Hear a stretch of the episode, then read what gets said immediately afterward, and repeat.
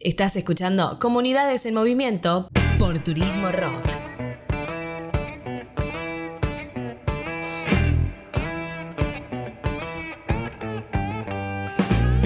Al estilo Bullrich, Mazzoni y las fuerzas de seguridad a través del Grupo Especial de Operaciones Policiales, llevaron adelante un accionar con un resultado trágico terminando así con la vida de Martín Alejandro Tino John, vecino de las golondrinas que padecía problemas psiquiátricos en lo que fue la crónica de un asesinato, anunciado. Pero ¿por qué digo anunciado? Principalmente porque esta dudosa operación se apoyó en una serie de resoluciones aprobadas en noviembre del año pasado, entre ellas la 147-2020 que buscaba y busca legitimar el uso abusivo de armas de fuego letales por parte de las fuerzas de seguridad y generar así un nivel de impunidad muy similar a la que garantizó Patricia Bullrich con su doctrina y el caso Chocobar. En palabras de la Asamblea Permanente por los Derechos Humanos a nivel regional, el protocolo es un manual de actuación que supone un conflicto armado, en el que las fuerzas policiales actúan sin la organización y logística necesaria para prevenir delitos, otorgando, en consecuencia, amplios poderes discrecionales a los policías con normas abiertas que buscan legitimar abusos y justificar su posterior juzgamiento. El uso de la fuerza como política de seguridad. Quédate ahí y no te pierdas de este séptimo capítulo de Comunidades en Movimiento.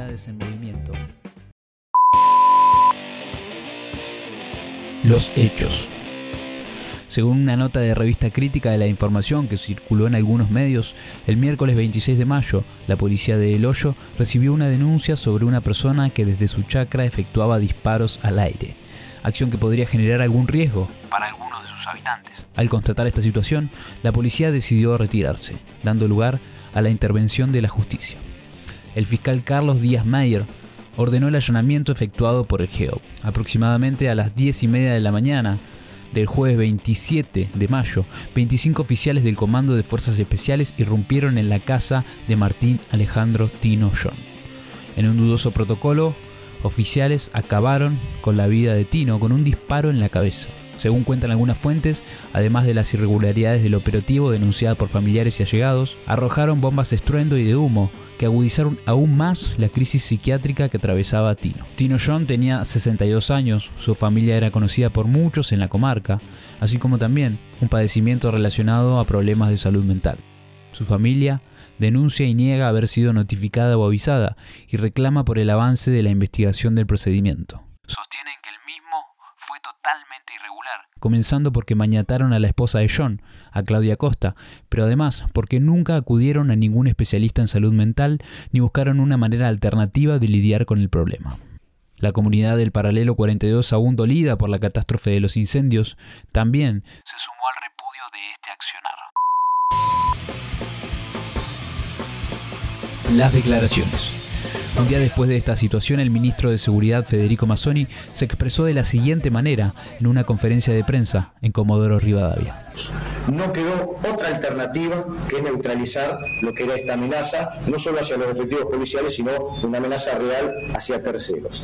Lamentablemente se dio este final, es lamentable, porque es lamentable el final, pero por suerte no tenemos ningún efectivo policial ni ninguna persona herida. ¿Se le disparó a la cabeza a esta persona? Se neutralizó a la persona. ¿Se le disparó a la cabeza? Se neutralizó a la persona. No había posibilidad de declarar. No había, es que cuando usted se encuentra con un riesgo que ya no es potencial, sino que es real, usted tiene que neutralizarlo. Y la forma de neutralizar que tuvo el efectivo de Geo fue esta, la más rápida posible. Neutralizar. ¿Es lo mismo que asesinar? Masonia escapa a la pregunta de la colega que le pregunta sobre si fue o no un disparo a la cabeza, cuando si se hubiese querido neutralizar de alguna manera, primero se hubiese buscado establecer algún tipo de negociación con intermediarios de por medio o en última instancia buscar alguna forma no letal. La realidad es que no hay un esclarecimiento sobre los pasos a seguir en una situación así, ya que el decreto 145 solamente legitima el uso de la violencia y tal y como sostuvieron muchos sectores, se presta como un marco para los asesinatos y la represión, en connivencia también con el Poder Judicial y Ejecutivo. ¿Y ahora qué? Diputados y diputadas aprobaron el pasado primero de junio un pedido de revisión de los protocolos llevados adelante durante el operativo del GEOP. A su vez, diversas organizaciones de derechos humanos, tanto a nivel provincial como nacional, exigen el esclarecimiento de los hechos violentos por parte de las fuerzas de seguridad. Esto fue lo que sostuvo Raúl Pritula de la Asamblea Permanente por los Derechos Humanos del Bolsón en diálogo con el programa Bisagra de la Radio Escuela Namuncurá de la ciudad de Puerto Madryn. Tomó ningún resguardo como para considerar en qué condiciones estaba la persona por haber disparado unos tiros que verdaderamente, bien, disparado tiros al aire, pero esto no significa que atentó contra la vida de otros. Seguramente algún vecino se asustó, lo denunció y bueno, mire la represalia del Estado, precisamente cuando es el Estado el que no mata. En el mismo programa, conducido por Fabricio Cardelli, también se expresó Victoria Darraidó, integrante del CELS, Centro de Estudios Legales y Sociales. El problema también en estos casos, ¿no? Parece como, como si no existieran otros modos de intervención, ¿no? Hemos escuchado en este caso al ministro decir que, que, fue un daño menor. Y no, lo cierto es que no es un daño menor de hacer una intervención policial en la que una persona termina muerta.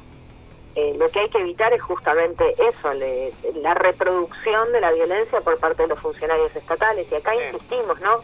Eh, pareciera ser desmedida, o sea, es desmedida esta respuesta policial ante un evento de, sí, una persona que se encontraba armada, pero digo, no, no es que había eh, un ejército paralelo que era una cuestión que, que no se puede intervenir de otra manera. ahí lo, lo deseable ahora sería conocer estrictamente cuáles fueron los pasos de, la intervención del, del GEOP, porque así como la información que hoy tenemos, realmente no se entiende como el, el, allanamiento se trató de eso, de, entrar armados a la casa de una persona que se sabía que tenía padecimientos mental, de salud mental, perdón, y, que tenía un arma. Eh, se entiende que de esa manera se, se va a, a resolver el conflicto entrando con muchas personas muy armadas. Parece incomprensible que, ellas, ah, que esa haya sido la, la primera intervención del GEOP sin pensar en negociaciones, conversaciones, posibilidad de hablar con los propios familiares que según también la información que fue circulando se encontraban muy a disposición para tratar de, de sortear este problema y resolver el conflicto de, otro modo. Desde la sociedad exigimos que al igual que como sucedió con la doctrina Bullrich, se retiren estos decretos que allanan el camino a situaciones de violencia como estas. La violencia institucional, el uso de la fuerza y el aniquilamiento no pueden ser jamás instancias a las que se debería llegar. Actualmente Chubut es la única provincia que tiene vigente este tipo de protocolos, el cual representa una regresividad enorme en cuestiones de derechos humanos, acción siempre repudiable más en tiempos de democracia. El protocolo para la utilización de armas de fuego en Chubut deja a las fuerzas de seguridad accionar bajo su propia subjetividad, es decir, cuando las mismas lo consideren necesario y se suma así a una larga lista de acciones irregulares de parte de las mismas fuerzas, lo que representa un peligro para la sociedad. Ya son más que conocidos los casos de abuso en la provincia, tanto en el hostigamiento a manifestantes, allanamientos y detenciones arbitrarias, así como también en casos de violencia institucional denunciados durante el comienzo del aislamiento. La realidad es que en Chubut existe una política de seguridad basada en el abuso de autoridad y el uso de la fuerza policial como instrumento de control social y hostigamiento. Hasta aquí hemos llegado con este informe, que busca de alguna manera desnaturalizar todo lo que sucede en Chubut. Gracias por llegar hasta aquí, si así lo hicieron, y tengan ustedes una muy buena semana. Comunidades en Movimiento, segunda temporada. El podcast que te cuenta lo que sucede en Chubut, donde la realidad supera